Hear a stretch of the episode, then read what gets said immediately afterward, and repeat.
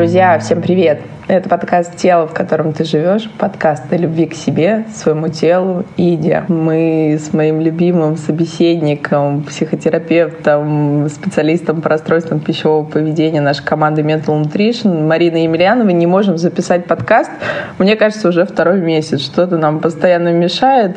Но вот наконец-то, Мариш, мы с тобой вместе. Привет, дорогая. Привет. Я тоже в этом месте размышляла долго о том, да, почему так происходит, но потом решила что, наверное, почему-то, да, так должно быть.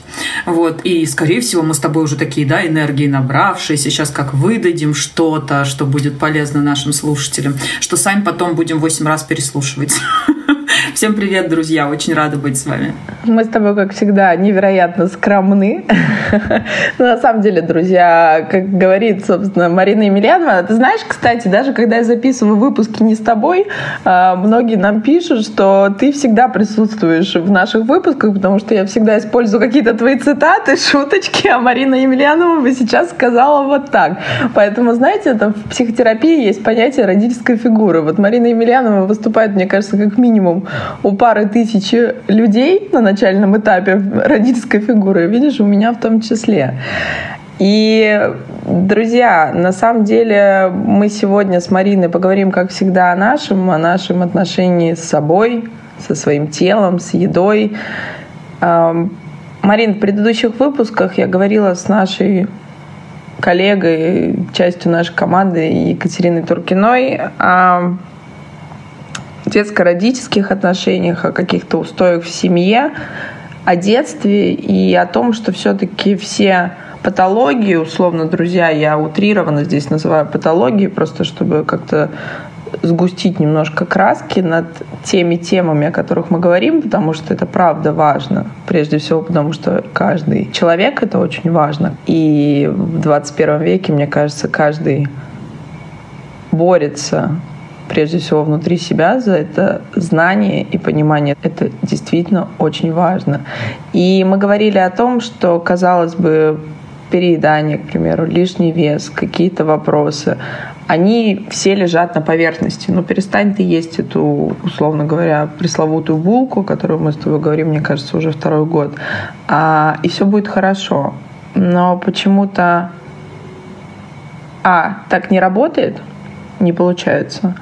А Б, даже если получается, ну как будто бы результат не такой, как хочется. И вот сегодня бы мне хотелось с тобой поговорить о том, почему лишний вес — это все-таки защитная реакция нашего тела зачастую, а даже если не так напрямую, то мы своими поступками подсознательно или осознанно ведем себя так, что набираем этот лишний вес, и он нам зачем-то тоже нужен. И в этом месте мы будем говорить с тобой о вторичных выгодах. И вот все-таки почему лишний вес это больше про голову, чем про еду? Угу.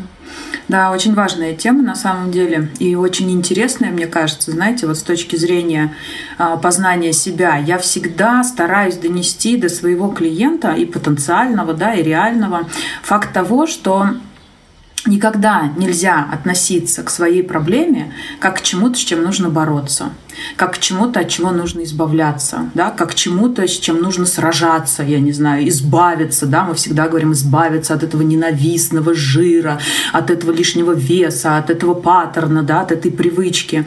А, друзья, вот а что такое психосоматика, да, в принципе?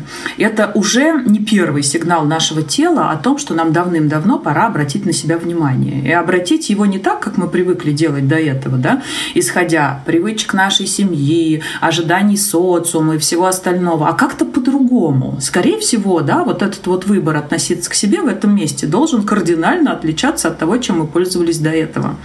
И поэтому вот этот вот момент, а, когда мы обсуждаем, что лишний вес он в голове, и, скорее всего, да, большая его часть именно там сосредоточена, как бы вот в этой вот метафоре очень много скрыто. А, ты знаешь, Дарин, вот сейчас начали говорить на эту тему, и я понимаю, насколько, как обычно, да, работает поле, Буквально вчера а, мне важно было подготовить а, один такой игровой элемент, да, для того, чтобы вот клиенту было легче и понятнее свой вот этот вот путь к стройности преодолеть балдея. Да, вот преодолеть тоже слово использую, оно все-таки на языке вертится, и у меня, наверное, как у пищеголика в том числе.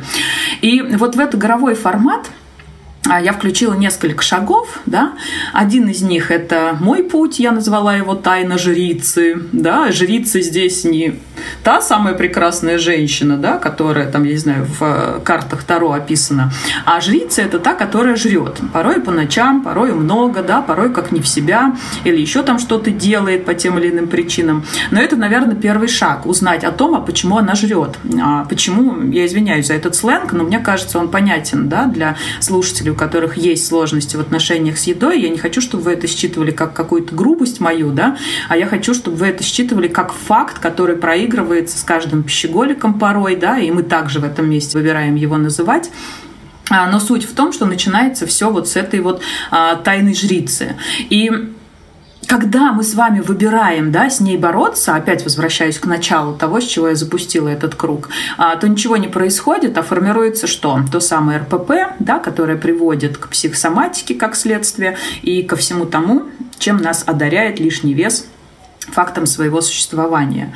И в этом месте, друзья, важно не относиться к этому как к чему-то, с чем нужно бороться, да, а важно осознать факт того, что есть проблема, и нам нужно в решении этой проблемы себе помочь. И вот как я и сказала, да, чуть выше о том, что развернуться к себе и понять, а почему она существует, почему я, обратите внимание, что я сейчас произношу, да, почему я выбрала ее сгенерировать, это не кара Божья, это не наказание кого-то в адрес вас, это ни в коем случае не карма, это мой неосознанный выбор. Неосознанный сто процентов, потому что мы формируем да, эти способы, не зная, почему мы этот выбор делаем. И именно поэтому, развернувшись к себе, у нас есть шанс с этим разобраться. Знаешь, мне сразу пришло на эту тему осознание.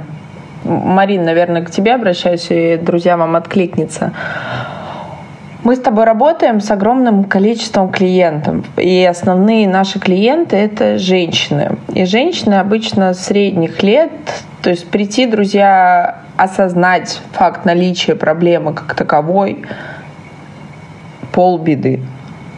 Вторая половина беды, самая сложная, это найти в себе силы, пойти поделиться этим с кем-то. Иногда, друзья, мы не можем этим поделиться даже сами с собой. Мы как будто бы в этот момент отделяемся от себя. И очень часто, я не устаю повторять эту фразу, те, кто нас слушает, наверняка ее знает. А, та фраза, которая очень откликнулась мне как-то от моей клиентки, я уже живу с ней энное количество лет а, достаточно равнодушно было сказано, я хочу, вы знаете, иногда снять себя, свое тело, как колготки. То есть это такое растождествление себя, как будто бы есть я, а есть нечто, что ко мне прилепилось. И будь это лишний вес, будь это какие-то дефекты тела, мнимые или реальные, друзья, тут тоже вопросы, мы возвращаемся к дисморфобии. Но суть остается одним, что там в корне этого всего лежит колоссальный стыд, который закрывает собой все остальное. И вот на это, Марин, влияет, и я уверена, что ты со мной согласишься, в том числе социум. И наши устои с детства. И вы знаете, я начала разговор с того, что мы с тобой работаем и в групповой терапии. Основной возраст все-таки наших клиентов – это от 25 и выше, но есть у нас э, молодцы, как мы говорим, превентивные клиенты осознанные, которые хотят заранее проработать свой запрос, когда чувствуют в этом потребность. И это круто. Но меня начали, ты знаешь, в последнее время волновать девушки подросткового возраста. Друзья, я тут заранее извиняюсь, если нас слушают мужчины, если нас слушают мамы сыновей. Это зачастую и мужская проблема в том числе, но просто с ними немножко по-другому работает механизм, и они как-то менее склонны именно к расстройствам пищевого поведения. То есть там больше переедания, которое не считается как таковой проблемой, пока это не становится патологией, которая сказывается на сердечно-сосудистых заболеваниях, опорно-двигательном аппарате и всем остальном. И тогда уже за них берутся врачи, и процесс сильно осложняется. То есть тут тоже будьте внимательны. Но мне важно, Марин, у тебя узнать вот что. То есть в какой-то момент зарождается проблема. Она абсолютно не связана с едой. Она где-то в другом. У кого в каких областях. Именно поэтому в нашей команде работают психологи, которые работают во всех возможных направлениях психологии. Какой кому способ подойдет. Потому что по факту то, о чем говорим мы с тобой, оно как будто бы про еду, но оно с ней мало связано. И Допустим, возьмем девушку. Обычно это зарождается в прекрасном юном возрасте, когда психика ищет э, каждый угол, об который можно пораниться и получить тот самый прекрасный опыт. И кто-то, знаете, как котят кидает в воду, кто-то выплывает, а кто-то нет. И проваливается в те способы себе помогания, которые может. И мне нравится, как ты всегда говоришь, что это просто наш способ адаптации. Это наш способ банально выжить снять напряжение, заглушить какую-то боль, заглушить какие-то обиды, заесть какие-то сложно проживаемые, неосознаваемые чувства.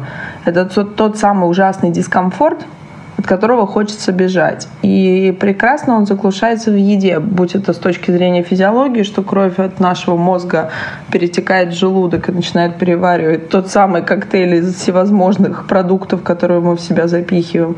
И как с точки зрения психологии. То есть мы таким образом себя наполняем и заглушаем ту самую внутреннюю пустоту.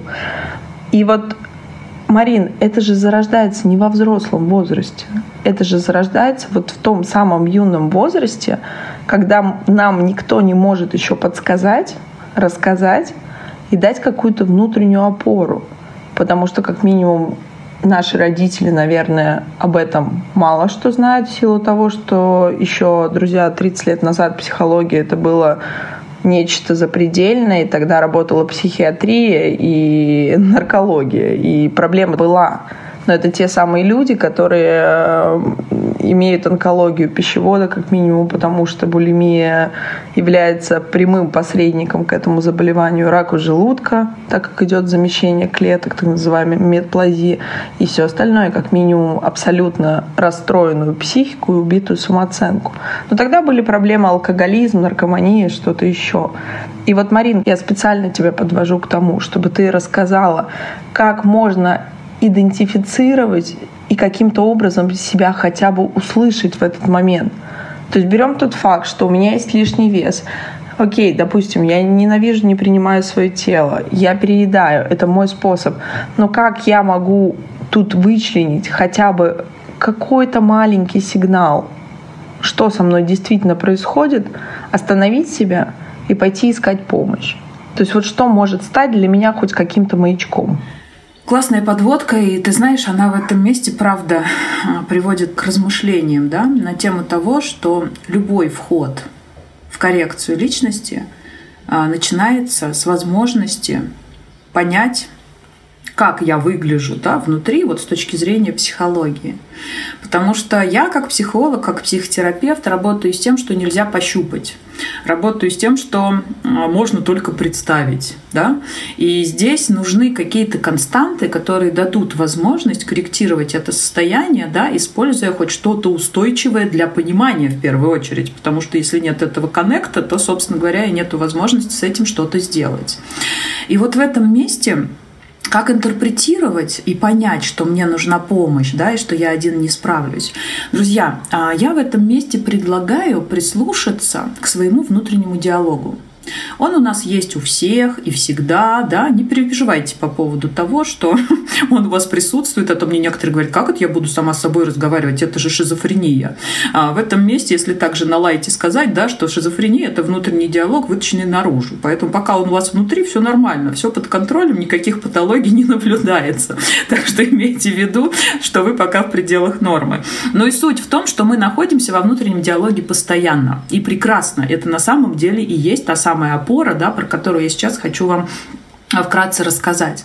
Вот тогда, когда вы обращаете внимание на свой внутренний диалог, вы первую очередь заметите, что есть та часть, которой стыдно, которой страшно, которая не знает как, да, и есть та часть, которая с нее чего-то требует, в чем-то ее обвиняет, говорит, как правильно, как должно быть, как лучше. И вот в этом вот внутреннем диалоге-конфликте мы находимся с вами практически постоянно. Иногда этот внутренний диалог неосознан, потому что мы с вами, да, занимаемся какими-то внешними делами всем остальным, и потом приходим к какому-нибудь состоянию, что-то мне так гаденько, что что-то мне так дурненько, да, а по какому поводу, собственно говоря, эти переживания, не совсем понятно. И тут же идет вход что?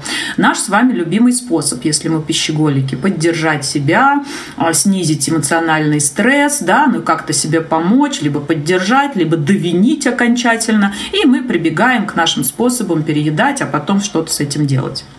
Так вот, а, если про интерпретацию и возможность понять, как быть, прислушиваясь к своему внутреннему диалогу, попробуйте обнаружить, если в нем присутствует этот внутренний конфликт, а он однозначно там будет, если вы еще до сих пор не были у психотерапевта, если вы еще не понимаете, как это все выглядит. И как то Дарин верно заметила, да, все идет из детства. Нам с вами родители, кроме субличности, проекции себя, ничего не подсадили. Почему? Ну, потому что они не психологи, не психотерапевты, у них тоже самый внутренний конфликт на протяжении всей жизни, с которым они живут. Понимаете? То есть вот две субличности. Тот, которого критикуют, и тот, который на эту критику пытается находить какие-то контраргументы аргументы, да, ну или, собственно говоря, сначала один побеждает, потом другой, те самые собака сверху, собака снизу, да, как в гештальте говорят или в той притче. Так вот, прислушавшись к своему внутреннему диалогу, если вы замечаете, что там есть элемент конфликта, это первое, что сигнализирует о том, что пора бы да, найти человека, который поможет мне этот конфликт нивелировать. Безусловно, можно попробовать обойтись своими силами. Как? Будучи наблюдателем этого диалога, попробовать внести туда какие-то определенные коррективы. Да? То есть, например, спросить себя, вот как мы с вами начали сегодняшний подкаст, с того, что «а за что вы себя вините, друзья?» А за что вы себя носом в каку тыкаете, я извиняюсь за выражение? За то, что вы как смогли, так и адаптировались под социум и его реалии? Да, пищеголизмом, ну хорошо, хоть не наркоманией. Правда ведь? И если вы в этом месте предъявляете к себе претензии, да, вот та часть вас, которая их предъявляет, не хотела бы она помочь с этим справиться? Вот интересный момент, да? Вот просто представьте себе реального ребенка. И у него, например, есть факт того, что он переедает. Вы что в этом месте делаете? Ну, кстати, большинство родителей так себя и ведут, потому что по-другому не умеют и не знают как, да? То есть вход идет кнут. Мы в этом месте говорим, меньше жрать надо, куда ты к пряникам тянешься, э, кричим на папу, что он купил батон больше, да, чем планировался, и все остальное. Но факт в чем? что проблема уже существует. И если мы не поможем ребенку решить и сами себе, да, то она никуда не денется. И вот в этом вот весь прикол, да, то есть если этот жетон не провалится в сторону того, что я должна себе помочь, и если мне не хватает ресурса, я должна найти специалиста, то тогда мы с мертвой точки не сдвинемся. И в этом месте на что хочу обратить внимание? Вот вы этот диалог услышали, поняли, что у вас там есть тот, кто критикует, и тот, кто оправдывается, либо наблюдая за ним со стороны, вы пробуете как-то урегулировать этот конфликт, либо в этом месте вы осознаете, мне самой не справиться, мне нужен специалист. И вот, Дарин, еще отвлекусь, да, в сторону вообще начала, когда ты говорила, Марина у нас выступает э, родительской фигурой, да, у нескольких там тысяч слушателей, да, и для меня в какой-то момент. Это на самом деле так. Когда вы приходите ко мне,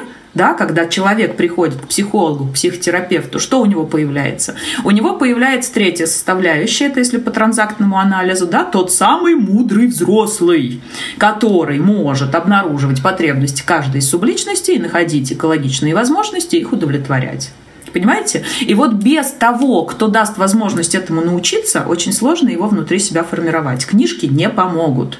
А, умные вебинары и эфиры в том числе. Да, в этом месте нужно прожить этот путь. Друзья, ну как бы вы ни выбирали здесь от этого отталкиваться, да, слушая подкасты, выбирать никуда не ходить, вот, ну, блин, тогда все будет происходить точно так же. Да, эффект вау от того, что вы это поняли в моменте здесь и сейчас, он может вас как-то поддержать и смотивировать, делать, но потом он точно так же быстро рассеивается, да, как облачко. Почему? Потому что не было тотальной проработки, не было внедрения этого взрослого внутрь вас как опорной субстанции, да, которая даст возможность уйти из этого внутреннего конфликта и целиком и полностью видоизменить отношения с собой. Марин, браво. У меня всегда, пока я тебя слушаю, происходит э, просто там какой-то ядерный грибок, потому что у меня приходят инсайты, приходят ассоциации, клиентский опыт. Друзья, то есть нужно понимать, что я специалист функциональной медицины, который работает с немедикаментозной коррекцией вашего здоровья, и, безусловно, основное лидирующее место там занимает питание. И то, что вижу я, что очень многие клиенты приходят Спасибо, вас становится больше тех, кто хочет просто превентивно, предвосхищая, проактивно да, быть здоровыми, молодыми, красивыми, просто на будущее, когда ваша точка сейчас вы уже окей, вы уже здоровы, но вы хотите быть здоровым как можно больше. Но все-таки большинство из вас приходит тогда, когда уже есть какие-то физические симптомы, проявления заболевания. Я напомню, что ожирение – это в том числе рецидивирующее заболевание. И вот тут случается конфликт интересов. Вроде бы мы прописываем протокол питания, вроде бы мы находимся на сопровождении, а потом происходит срыв. И в этом моменте я всегда говорю людям, у кого есть серьезный лишний вес, либо ожирение, всегда необходимо, друзья, запомните, не тратьте деньги просто так на нутрициологов, диетологов. Я сама отношу себя к этой плеяде так называемых health коучей, но без психологии здесь не обойтись. И если бы я не понимала этого, не было бы нашей команды такой большой Mental Nutrition, которая помогает с точки зрения психологии в том числе. Потому что прописать можно любую пилюлю, любой протокол питания. Можно посадить вас на голодание, можно посадить вас на любой детокс. Но только вопрос, что будет с вами после этого и как вы себя будете ощущать в этом месте, и какое ваше будет психологическое состояние. И как, Марин, мы всегда с тобой любим говорить, что плохая терапия — это хуже, чем ее отсутствие. И в этом месте, пожалуйста, относитесь к себе с пониманием, с сочувствием и поддержкой. Почему-то мы всегда готовы дарить другим людям свою заботу, любовь, принятие, опеку, где-то гиперопеку. Но почему-то с собой у нас обычно такие отношения теплые складываются редко. И вот, Марин, ты говорила как раз о том, что что то, что ты видишь в групповой терапии, у тебя сейчас несколько групп, и наши клиенты занимаются. И, кстати, я могу сказать со своего опыта стороннего наблюдателя, не участвующего непосредственно в группах, но то, что вижу я, это колоссальный прогресс, и это колоссальные инсайты, и прежде всего для меня. То есть то, с какими запросами приходят клиенты, они абсолютно разные, друзья, и это парадокс. Объединяет одно — расстройство пищевого поведения, будь это нарушением, друзья, либо расстройством. Эти вещи тоже нужно все-таки разделять, потому что степень нагрузки и степень проработки требуется разная. Но цель-то вроде одна. Иногда она прячется за снизить вес, похудеть. Кто-то более осознан в этом месте, он понимает, что это расстройство пищевого поведения. Первопричина и не первоцель здесь не похудеть до пресловутых наших с тобой любимых, Марин, 55 килограмм, за которыми вот то самое светлое будущее, которое, к сожалению, не наступает. И сразу вспоминается фильм «Реквием по мечте», как они разбиваются об иллюзию какого-то счастья. И в ходе терапии вскрывается это разное. У кого-то это внутренний протест, когда оценивают, меня не должны оценивать не по внешним качествам, ты знаешь, Марина, о ком я говорю, это тот самый инсайт, который меня, если честно, прострелил, я не знаю, в коленку, в висок, куда-то еще, что бессознательно психика выдает то, что я могу выглядеть как я, как будто бы хочу, максимально резонансно, чтобы вы оценивали на то, как я хороша как специалист. То есть это как будто бы, вы понимаете, бессознательное принуждение. Я честно говорю об этом, у меня сейчас мурашки. Это тот клиент, который находится у Марины в терапии. И для меня это был, правда, самый большой инсайт, потому что с такой стороны уж сколько бы я кейсов не слышала, и сколько клиентов через меня не проходило, вот такой для меня был новое открытие. И с каждым разом, с каждой вашей новой историей я понимаю, насколько это важно. Важно об этом говорить, важно наводить вас на эту мысль. И мы с Мариной записываем стабильно уже второй год, каждую неделю практически подкаст. Только для того, чтобы кому-то из вас откликнулось. Потому что, друзья, это правда важно. Вопрос не в том, как вы выглядите, вопрос не в том, сколько вы весите, вопрос в том, как вы себя в этом месте ощущаете, насколько вам комфортно жить в своем теле – и вот наш подкаст называется «Тело, в котором ты живешь», потому что это действительно то самое пространство, в котором нам жить и с которым нам жить всю нашу жизнь, во всяком случае в этом исполнении. И, наверное, задача главная каждого из нас подружиться вот с этим самым чехольчиком, который нам достался. И у каждого из нас он абсолютно разный. И поверьте, мы просто живем сейчас с вами в интересном мире, в мире Инстаграма, в мире каких-то э, глянцевых историй. Но сам факт, что мы смотрим на не настоящих людей, на не настоящие истории, фантазируя о том, как прекрасна их жизнь. А по факту прекрасностью или ее ужасностью наделяем только мы с вами. И нашу жизнь, и кого-то со стороны. А жизнь, она просто происходит, и наша с вами задача прожить ее максимально счастливо. Причем в том понимании, в каком только мы это для себя видим. Потому что ни один человек не имеет как один набор свойств и качеств, будь это личности или внешности, так мы и хотим все разного. Но наша задача, и, Марина, я знаю, твоя задача и твое призвание как специалист, это помочь каждому человеку комфортно и действительно счастливо жить в своем теле. И вот я повторяю это каждый раз как мантру, и очень надеюсь, что это откликается вам. Почему я начала разговор, Марин, про подростков? Потому что на самом деле я очень долго об этом думала. Сколько людей начинают жить с РПП, оно появляется в их жизни, именно с подросткового возраста. Когда мы не можем прожить эти эмоции, возвращаясь к тому, что родители не дают нам такой возможности, потому что они сами ее не имеют. Друзья, вот в этом месте мы постоянно говорим про детско-родительские отношения. Запомните одну догму. Ни один человек не может вам дать того, чего нет в нем самом.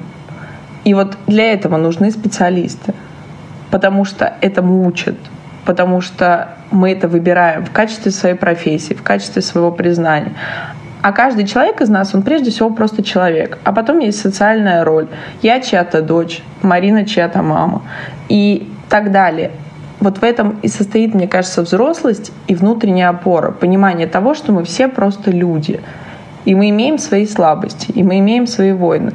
Но вопрос именно в этом, Марина, на самом деле мой если бы мы каким-то образом были бы в этом месте осознаны или имели бы больше информации, то, наверное, бы вот в том юном светлом возрасте не было бы возможности, не было бы пространства для зарождения таких способов себя спасти.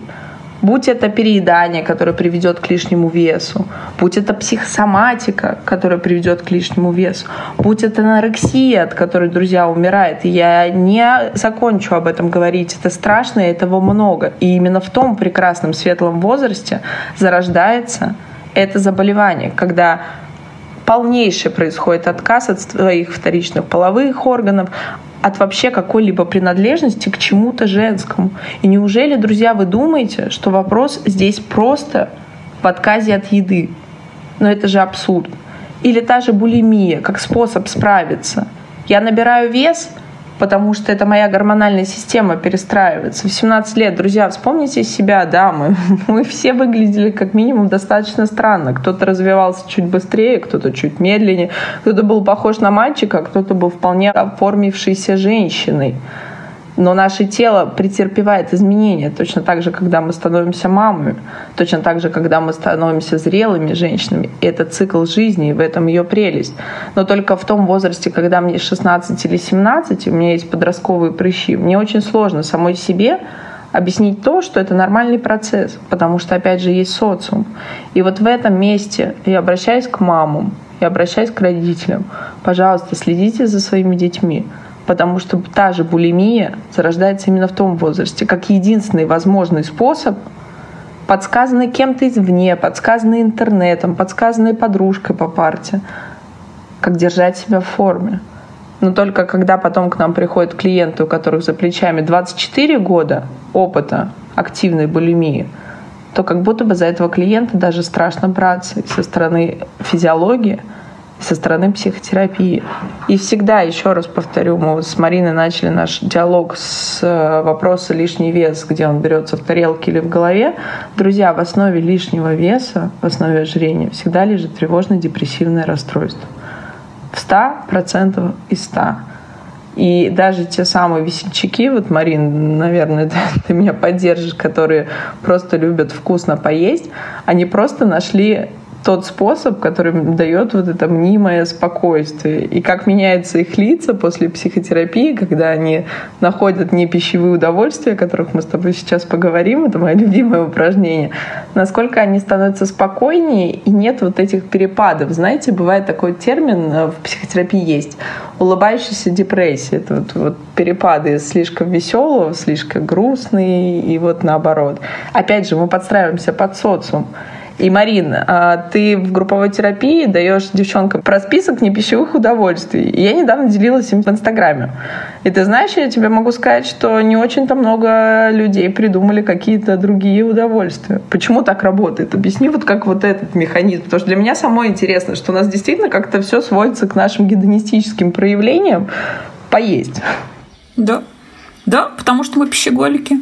Это из разряда, да, если вот спросить у пищеголика, что его окружает, он скажет, ну, например, у меня везде одни плюшечные. Вот везде. Вот ты вот выходишь из дома, вот тут плюшечная, тут плюшечная, тут плюшечная, да, тут плюшечная. Если это будет алкоголик, у него будут, как вы понимаете, да, одни капельницы или пивнушки, или еще там что-то. Вот я не знаю, сколько у меня пивнушек вокруг, но я точно знаю, сколько у меня плюшечных. Да, это а, учитывая факт того, что я, ну, как бы всю жизнь со своим РПП работаю.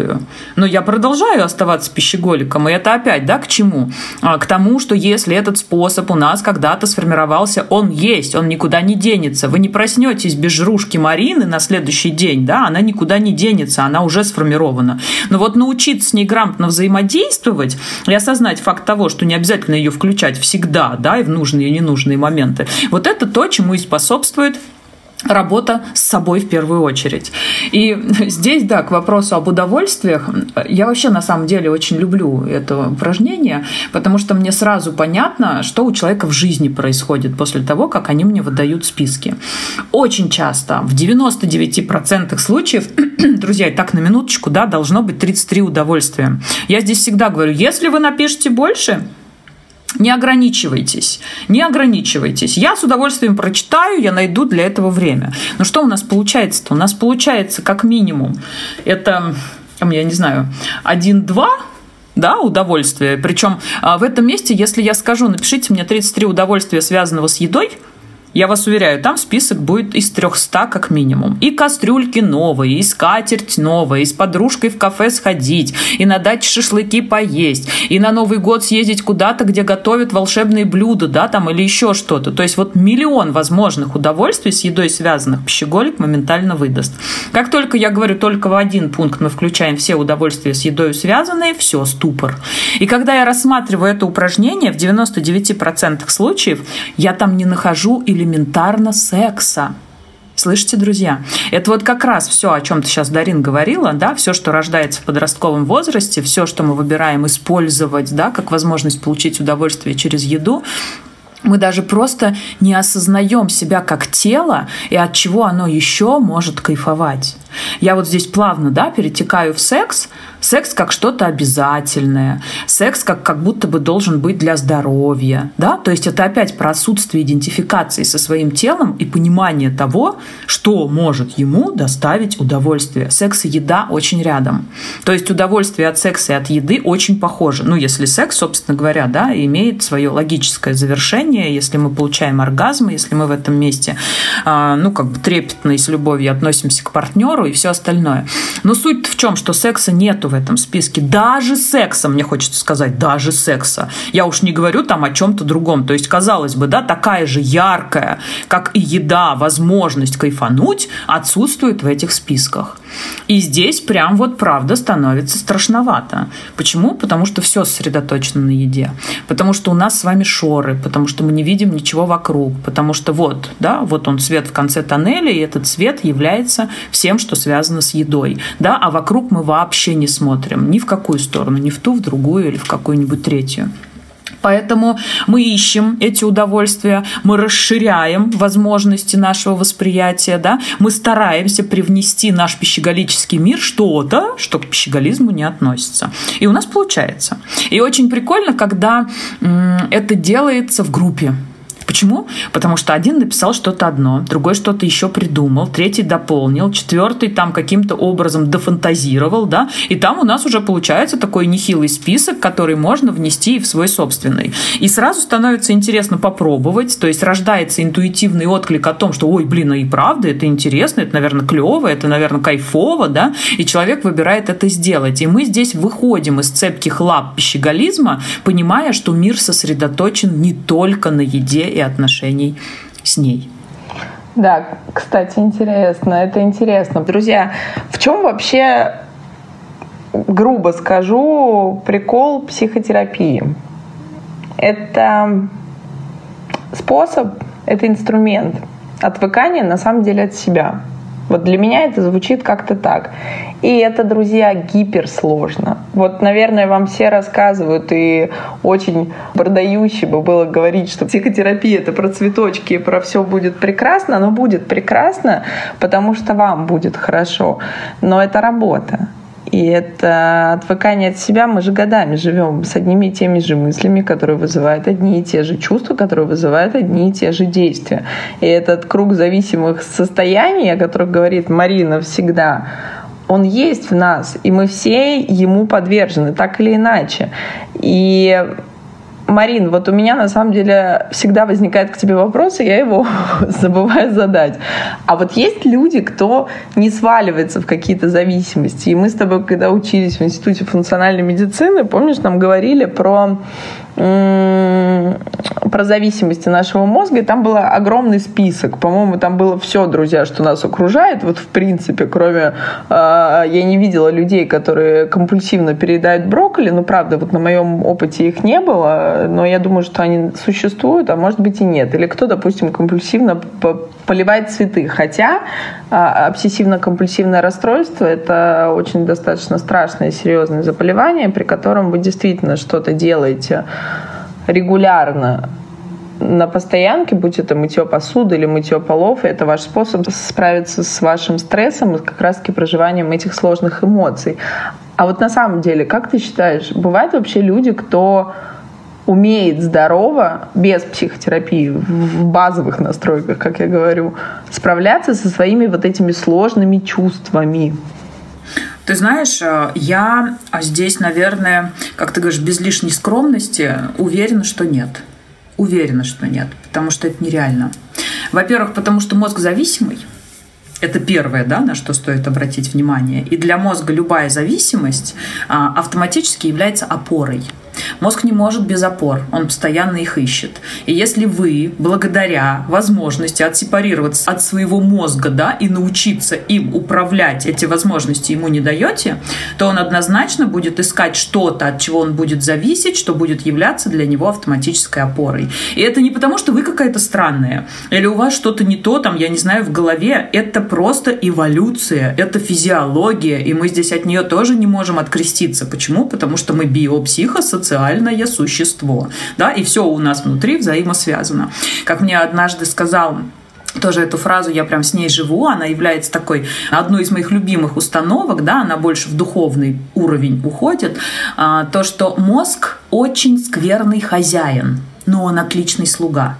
И вот до тех пор, пока вы не приходите в терапию, пока вы не формируете себе этого внутреннего взрослого, который наблюдает за вашими внутренними автоматическими процессами, вы никогда не получите возможность управлять своим мозгом.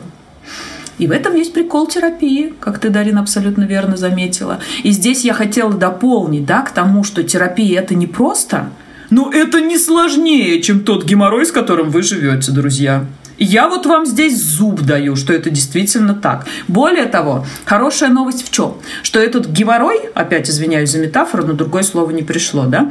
Это то, что мы с вами формировали годами. В психотерапии, особенно в когнитивно-поведенческой, исправить все можно в разы быстрее. Нам с вами не нужно еще 25 лет ходить к психотерапевту, чтобы заиметь новые паттерны, которые улучшат наше качество жизни. Для этого достаточно ну, я не знаю, ну, минимум, наверное, да, это двух с половиной месяцев, чтобы уже увидеть результат, чтобы уже понять, как это все использовать в деле. Ну, а максимум там зависит а, у каждого, да, исходя из его индивидуальных особенностей и уже тех расстройств, которые человек имеет. Поэтому про максимум я здесь не выберу говорить. Но в этом месте, да, хочется подрезюмировать, что все не так страшно, как кажется, и в разы проще, чем то, что вы имеете на сегодняшний день. И вот хочу еще дополнить, что, друзья, я как, опять же, вот повторюсь, сторонний наблюдатель, могу сказать, что результаты того стоят, потому что как мы любим говорить, что наша команда любит быть свидетелями ваших трансформаций, и это отчасти правда, потому что, во-первых, это ваша трансформация, а во-вторых, потому что 50% ответственности, друзья, я специально использую это слово, оно все-таки на вас.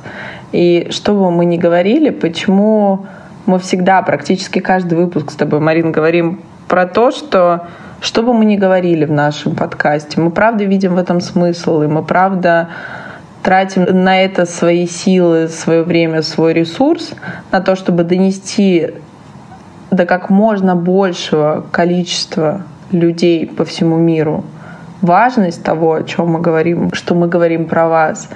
Но 50% ответственности, она на вас. Сесть самим собой и признать, что проблема есть, и это не стыдно. Вот если бы я могла кричать из каждого транспаранта, я бы об этом кричала, что это не стыдно. Потому что тот самый стыд, он и не дает нам двигаться. Я не только говорю про наше пищевое, друзья, поведение. Я говорю про любые ограничения, которые вы выстраиваете в себе в голове. И поле чудесным образом работает. Я недавно ехала в машине с водителем, и он каким-то образом, ну, видимо, почувствовал, ты же знаешь, что поле работает. Он ехал, постоянно улыбался. А это был уже такой поздний-поздний конец дня. И нет, друзья, мы проработанные, но мы не всегда улыбаемся, не всегда в прекрасном настроении. Это нормально, это часть жизни. Мы бываем и в ровном, и в расстроенном, и в очень гневном состоянии. И я просто обратила на это внимание, потому что я увидела в зеркало, как он улыбается постоянно. И я не смогла себя удержать от того, чтобы его спросить, что, что такого классного в его жизни произошло в данный момент, и э, что он такой счастливый. И он мне ответил одну фразу, после которой, мне кажется, меня прострелило действительно по всему телу. И это классные, друзья, моменты. Эм, что, вы знаете, когда внутри тебя происходит такая война, и такая боль, что ты молишь, вот он именно дословно перевожу, что ты молишь о том, чтобы тебе лучше ногу оторвало, а тебе никто не только помочь не может со стороны, но даже понять, то после этого начинаешь, когда тебя отпускают, ценить жизнь просто за факт ее наличия. И, друзья, это говорил человек, переживший клиническую, так называемую, вот ту самую серьезную депрессию, которая тоже является заболеванием. Но только проблема в том, друзья, что где-то, я думаю, чтобы не соврать, процентов 87 из нас, граждан, допустим, нашей страны, находится в таком фоновом тревожном депрессивном расстройстве. И самое страшное в этом не сам факт этого, а факт того, что мы считаем, что это нормально. Мы считаем, что это нормально, мы считаем, что мы можем пойти расслабиться попить вина, попить пиво, а может быть водочки с кем-то, и нам станет легче. Позвонить подруге, пойти заесть, опять же, особенно ночью, особенно когда никто не видит. То есть найти тот способ, наше тело и наша психика ищет те способы, которые нам доступны. Но проблема в том, что мы просто настолько зашорены, Марин, что мы не ищем новых способов а они есть. И вот, наверное, в этом наша главная с тобой задача — говорить о том, что способы, они есть. И это путь, и он того стоит. И психотерапия, друзья, это действительно бережный способ изменить свою жизнь. И я хочу, друзья, напомнить, что у нас все так же проходит групповая терапия, она проходит онлайн, также есть личная консультация, это есть и группа по расстройствам пищевого поведения, также Марина ведет психотерапевтические группы, к которым можно обратиться с тревожностью, обратиться с нерешенными конфликтами внутренними, с какими-либо проживанием горя, собственно, на самом деле с любым запросом, какой у вас есть, даже если вы до конца не можете его самоидентифицировать. И, друзья, это тоже нормально, потому что, как любит говорить Марина, что мы не можем наносить макияж, если мы не видим себя в зеркале. И вот психотерапевт нужен как раз для того, чтобы по факту вас отзеркалить, подсветить вам те моменты, которые от вас закрыты какими-то вашими собственными представлениями о самих себе. И именно для этого у нас существует в центре бесплатная диагностическая сессия, которая вас ни к чему не обязывает, и вы можете обратиться просто потому и просто если вам тяжело, непонятно, и вам кажется, или вы задумываетесь хотя бы о том, что вам нужна помощь. Мариш, спасибо тебе за наш сегодня выпуск. Правда, какой-то получился сильный, как всегда, спонтанный. И я очень рада, что мы с тобой делаем то, что мы делаем. Да. А я очень благодарна тебе, Дарин, за ту возможность, которую ты даешь и нам, как специалистам, и клиентам, да, нашим потенциальным, и слушателям, и всем тем, кому интересно а, прикасаться да, к нашим энергиям, к информации, которую мы даем. Это бесценно. Это правда бесценно. И очень здорово, что для нас это имеет, наверное, да, точно такую же ценность, как имеет и для наших слушателей. Это круто, правда. Спасибо, друзья, за то, что вы есть. Спасибо, что вы цените, что мы делаем. Я очень рада была сегодня здесь быть, очень рада была делиться. И до новых встреч. Всех жду. Я абсолютно верно, Дарина, в этом месте заметила. Если у вас есть непонимание, куда податься и с чего начать, просто записывайтесь на диагностику. Мы до сих пор выбираем делать ее безоплатной, только лишь для того, чтобы у вас не было никакого сопротивления осознать факт существующей проблемы. Всем хорошего дня. До встречи. Пока-пока. Друзья, берегите свое здоровье физическое ментальное. Это был подкаст «Тело, в котором ты живешь», подкаст о любви к себе, своему телу и еде. Пока-пока.